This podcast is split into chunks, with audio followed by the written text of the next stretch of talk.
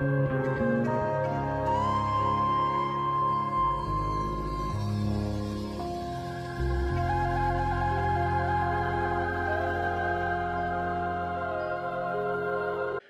bienvenidos una vez más a este espacio llamado Viviendo en Magia. Yo soy Omar, gracias por estar aquí. Gracias a los que me escuchan a través del podcast y a los que me ven en YouTube. Eh, el día de hoy vamos a hablar sobre este tema, estos cuatro elementos, que tal vez es un tema que eh, la mayoría de las personas puede saber que, puede pensar que ya lo sabe, pero realmente los cuatro elementos envuelven muchísimas cosas. Entonces el día de hoy les quiero como compartir o platicar un poco acerca de lo que yo he aprendido sobre estos cuatro elementos a través de pues, mi propio trabajo espiritual y espero pues les ayude a, algunos de ustedes, ¿no? Bien, empecemos por el agua. Este elemento que casi siempre se relaciona con la vida, ¿no? Es casi siempre decimos como el agua de la vida, ¿no? Eh, el agua cristalina, el agua lumínica, el agua que te refresca, el agua que, que te limpia, ¿no? Las aguas eh, que te purifican y todo esto. Sí, normalmente se, relaciona con esto, pero hay un punto importante acerca de los cuatro elementos. Y es que no, no solamente, bueno, no los elementos no solamente son o lumínicos, u obscuros, o masculinos, o femeninos Normalmente se dice que el agua y la tierra son femeninos y que el fuego y el aire son masculinos. Pero eso no quiere decir que solamente sean eso ya, ¿no? O sea, es imposible. Realmente todos los, todos los elementos pueden ser oscuros, lumínicos, masculinos y femeninos. Y cuando digo oscuro y lumínico, quiero hacer énfasis en que oscuro y lumínico no es lo mismo a esta pelea que muchos piensan que existe, que existe eh, entre el bien y el mal.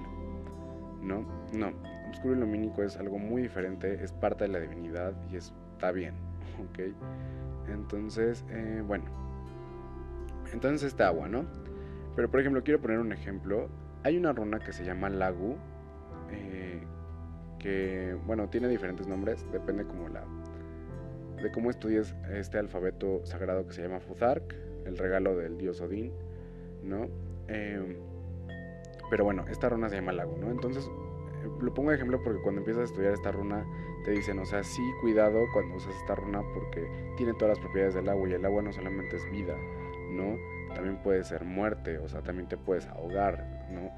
Bueno, así me lo enseñaron. Entonces, eh, justo cuando vemos el agua, no sé, un río, una cascada, algo como súper bonito, ¿no? Lo vemos cristalino, lo vemos lumínico, lleno de vida, pero también no nos podemos saber que en el fondo del mar, o sea, realmente en el fondo del mar no hay, no hay luz, ¿no? Hay obscuridad. Eh, la obscuridad sí está como muy ligada al agua. Y normalmente está muy ligada a, a, la feminidad y a la diosa, sobre todo. En muchas tradiciones el agua está más ligada a la feminidad, a la diosa. Que claro, también hay dioses de agua, por ejemplo, Poseidón. No, pero está muy ligada a esto. Entonces, por ejemplo, ¿qué haces cuando estás como súper cansado y vienes del trabajo o vienes a hacer ejercicio o no sé, realmente estás como muy cansado? Normalmente las personas toman, un baño, ¿no?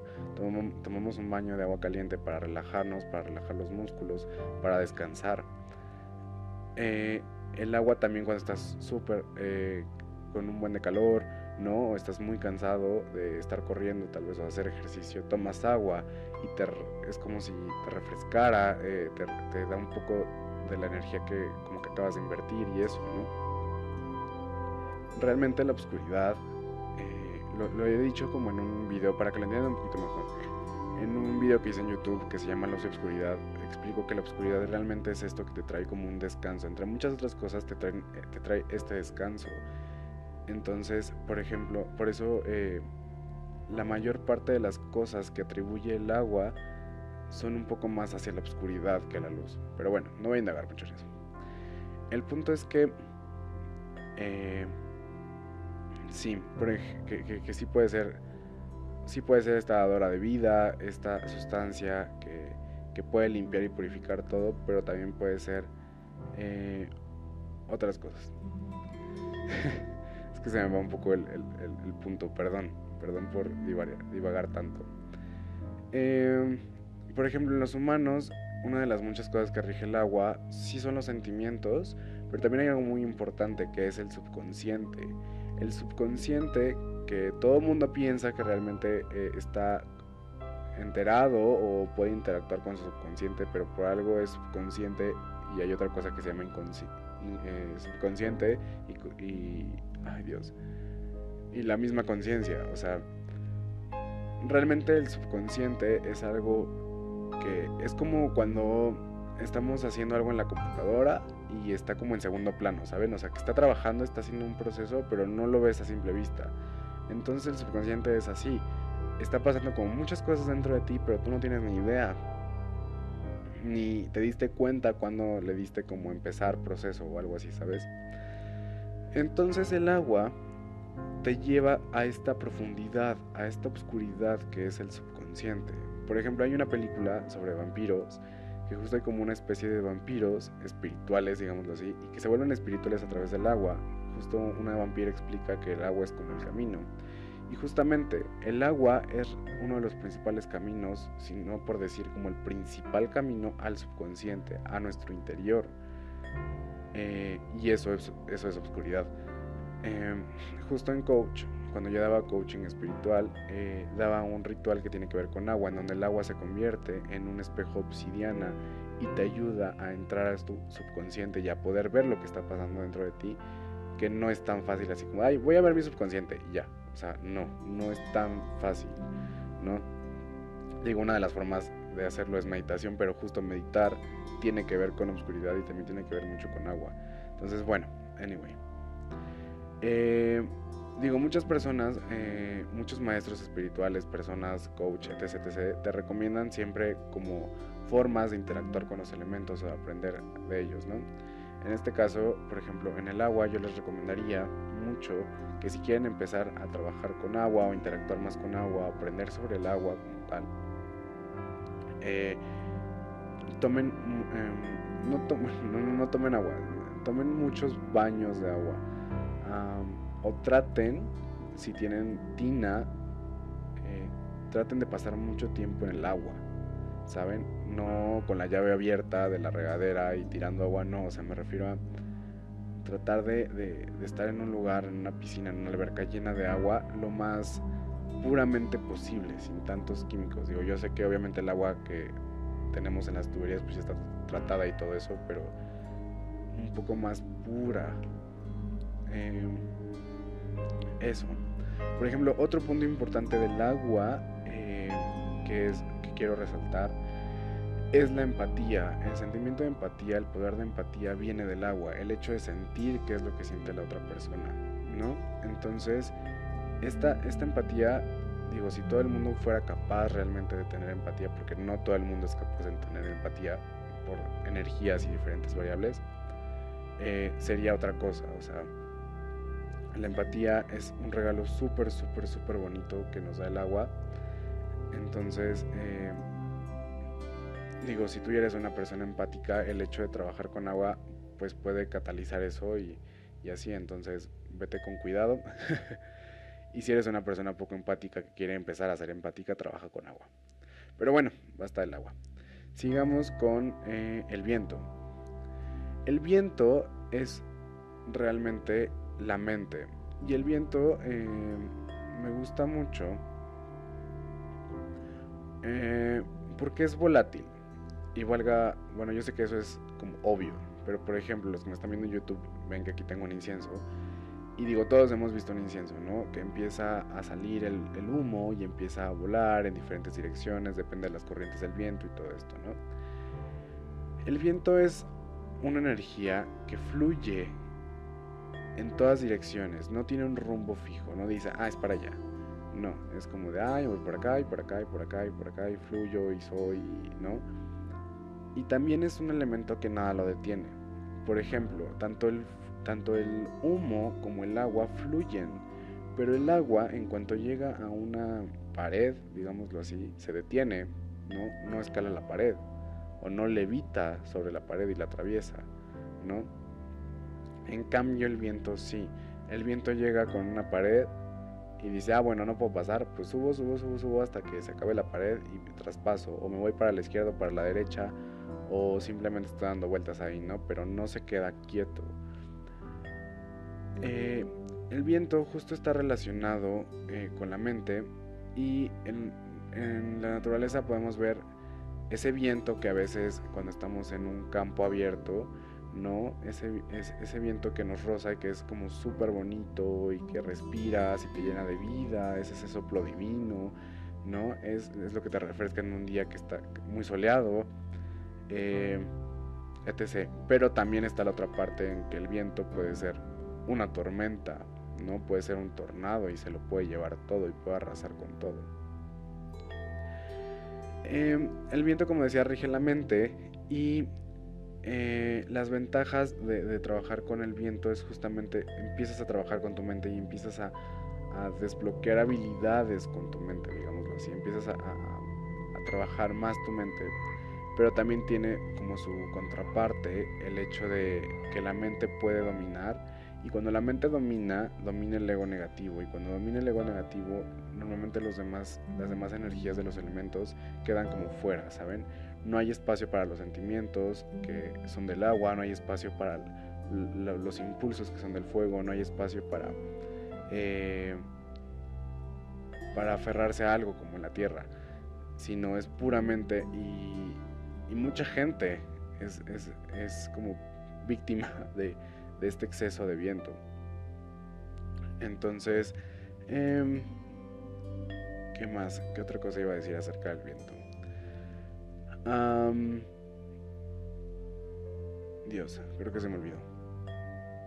Pero bueno, a ver si ahorita se me, se me, regresa a mi mente. si el viento me ayuda.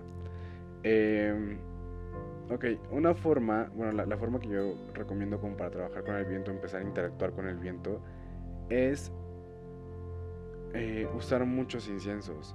Muchos, muchos, muchos. Así de que poner siete inciensos, ocho inciensos alrededor de ti, prenderlos y observarlos, observarlos muy fijamente, ver cómo el humo se mueve, ver cómo se comporta, observarlo hasta que se acabe y ver hacia dónde va, cómo se dispersa, ¿no?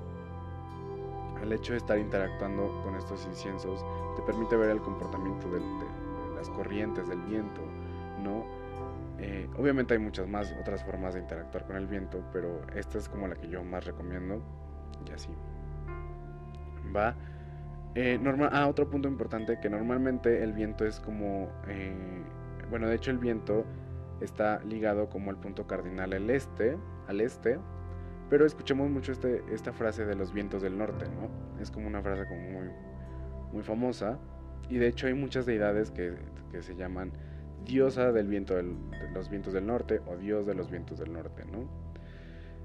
Eh, es una, eh, bueno, en específico los vientos del norte son una energía muy, muy peculiar, pero realmente pues hay vientos de los cuatro puntos cardinales y elementos de los cuatro puntos cardinales. Entonces, eh, por si ustedes, digo, digo por si ustedes alguna vez pensaron que el viento tenía que ver con el norte, es como un dato random.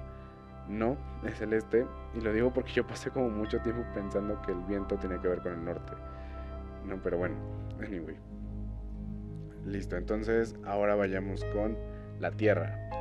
La tierra eh, es un elemento que normalmente obviamente está ligado a la madre tierra, a esta tierra que da vida, que nos da de comer, ¿no? Donde nacen estas flores tan hermosas, donde nacen todo lo verde. Mm, eh, ¿Qué más? Eh, bueno, las personas que trabajan más con, con, la medicina, por ejemplo, o el lodo, el lodo medicinal, eh, etc.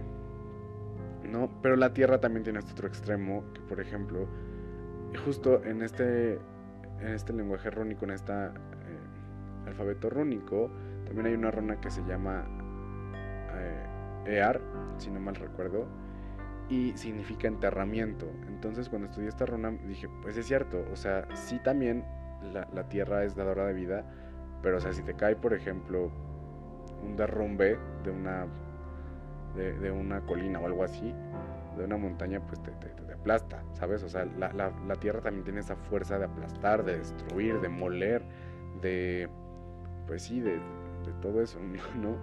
Entonces, la, tierra es una energía que, está firme, ¿no? Que te entierra, que te sostiene, que no importa cuánto viento, agua no sé, fuego haya, sino te, te quedas ahí firme, ¿no? Eh, la tierra, por ejemplo, en las personas tiene que ver mucho con sus creencias. Eh, bueno, no, más bien con la fidelidad hacia sus creencias. Tiene que ver mucho eh, con lo que, lo que nos motiva también. Entonces, el hecho de trabajar con tierra ayuda también como a, ordenar todo lo que pasa. Cuando hay una, una, falta de tierra y todos los demás signos o algún signo rige, es muy probable que seas un caos, ¿no? En, ciertas cosas o en toda tu vida. Entonces, eh, por ejemplo, mi, consejo para trabajar con tierra, hay, hay un, una técnica que se llama enterramiento grounding, que muchas personas dan, que dicen, ay, haz esto, ¿no? Que normalmente es pisar descalzo tierra y eso como que te entierra, ¿no? A la tierra. Y sí, sí pasa. Pero bueno, en este caso yo digo que esa técnica es preferible que te la diga como un maestro espiritual que lleve como tu caso, ¿no? Y que diga, ah, bueno, ya es momento de que hagas esto. Justo esa técnica ayuda a que a que estés bien firme en la tierra, en, en el aquí y el ahora, en esta realidad. Y que cuando empiezas a trabajar con otras cosas más elevadas, pues no se te vaya, no, te vayas, pues no quedes ahí en el viaje y seas puro viento o agua, ¿no? Entonces, eh, bueno, mi forma de, trabajar más con la tierra experimentar más a la tierra es eh, estando en bosques, estando acostado directamente en la tierra, eh, también hacer jardinería, el hecho de trasplantar o plantar plantas, árboles, ¿no? El hecho de tocar tierra, tierra, tierra, o sea, no por encimita nada más, sino meter tu mano, sentir la tierra, ¿saben? Eso, eso también lo recomiendo como súper bien. Eh, ¿Qué más sobre la tierra? Ah, ah, ah. Pues nada, espero que no se me esté olvidando algo. Y ahora vamos con el elemento fuego, ¿no? Este fuego, que mucha gente es fan del fuego y ama el fuego y siempre es fuego y dicen que ellos son fuego puro y luego se andan quejando porque tienen problemas motrices en la cadera o en las rodillas porque siempre son fuego. pero bueno, el fuego es una energía que muchas veces se confunde con la energía misma y esto es algo muy importante que quiero decir el fuego no es exactamente la energía misma. Eh, las personas que manejan energía como muy literal, por ejemplo los reikistas, los que hacen reiki, eh, o que hacen alguna terapia alternativa para sanar algo que no que tenga que ver con su propio esfuerzo, eh, como cuarzos y así, se darán cuenta que a veces cuando trabajamos, interactuamos con el fuego, se siente un poco diferente al hecho de trabajar con la energía divina, la energía como tal, ¿no? General. Son parecidas, pero sí son diferentes. Entonces, eh, bueno, el fuego sí es esta energía que te, que te calienta, que te cubre, ¿no? Es esta energía que sentimos, e, este fuego que sentimos cuando tenemos relaciones sexuales, por ejemplo, ¿no? Que sentimos esa, esa pasión, ese, pues y ese fuego inundándote, esa, esa forma de excitarte por algo cuando estás muy feliz, por ejemplo, cuando estás brincando de felicidad, no sé, todo ese fuego que hemos sentido todos, ¿no? Entonces, eh, sí es este fuego que da también vida, que es muy importante para la vida, ¿no? Bueno, para cierto tipo de vida. Eh, pero, por ejemplo, también está la otra parte eh, de este fuego destructor. Por ejemplo, el fuego sí puede ser súper bonito, pero también está la parte, por ejemplo, de los volcanes. Los volcanes cuando explotan, o sea, hacen un desmadre y eh, matan a lo que está a su paso, ¿no? La lava es así como me vale gorro que seas, yo te calcino. Y yo sé que muchos dirán, sí, pero es que mata, pero después el suelo queda muy fértil y crece, o sea, sí, pero mata. Entonces, este, este fuego también puede ser como destructor a un punto y por ejemplo, eh, hay un dios que muy famoso que es Lord Shiva, este dios hindú que mucha gente conoce, que por ejemplo él es un dios oscuro, él es un dios lunar, pero no por eso no interactúa con el fuego. Él es, uno, es, él es el maestro de la respiración de fuego, por ejemplo. Entonces, pues es un ejemplo de que no a fuerzas en esta vida tiene que ser todo blanco, todo oscuro, ¿no? Hay, hay matices. Entonces, este fuego eh, puede ser eso. Y por ejemplo, otro ejemplo es hoy en día, 2019, en todo el mundo estamos viendo como esto del cambio, cambio climático y por ejemplo las, eh, el, el, sol cada vez está como más fuerte. Pero no es que el sol esté haciendo más fuerte o que la luz sea más intensa, sino que los filtros que existían antes pues están debilitando y, y hay menos filtros, entonces estamos sintiendo un poco más del, del fuego del sol la energía principal, o más bien el, el suministro de fuego más cercano, más fuerte que tenemos, pues es el sol. Entonces, ahorita estamos sintiendo como más el poder del sol. Entonces, el fuego es como una cosa bárbara. Y, y en mi experiencia también puedo decir que es como muy fácil hacerse adicto al, fuego. Yo cuando trabajé el fuego me, me, costó muchísimo trabajo regresar a los otros tres elementos porque amaba arder en fuego y las personas que trabajan con fuego saben perfectamente lo que es arder en fuego y bailar y al, ritmo de los tambores y saben, o sea, es, te sientes como tan vivo, tan poderoso, pero al mismo tiempo eso puede acabar contigo, ¿no? Entonces, eh,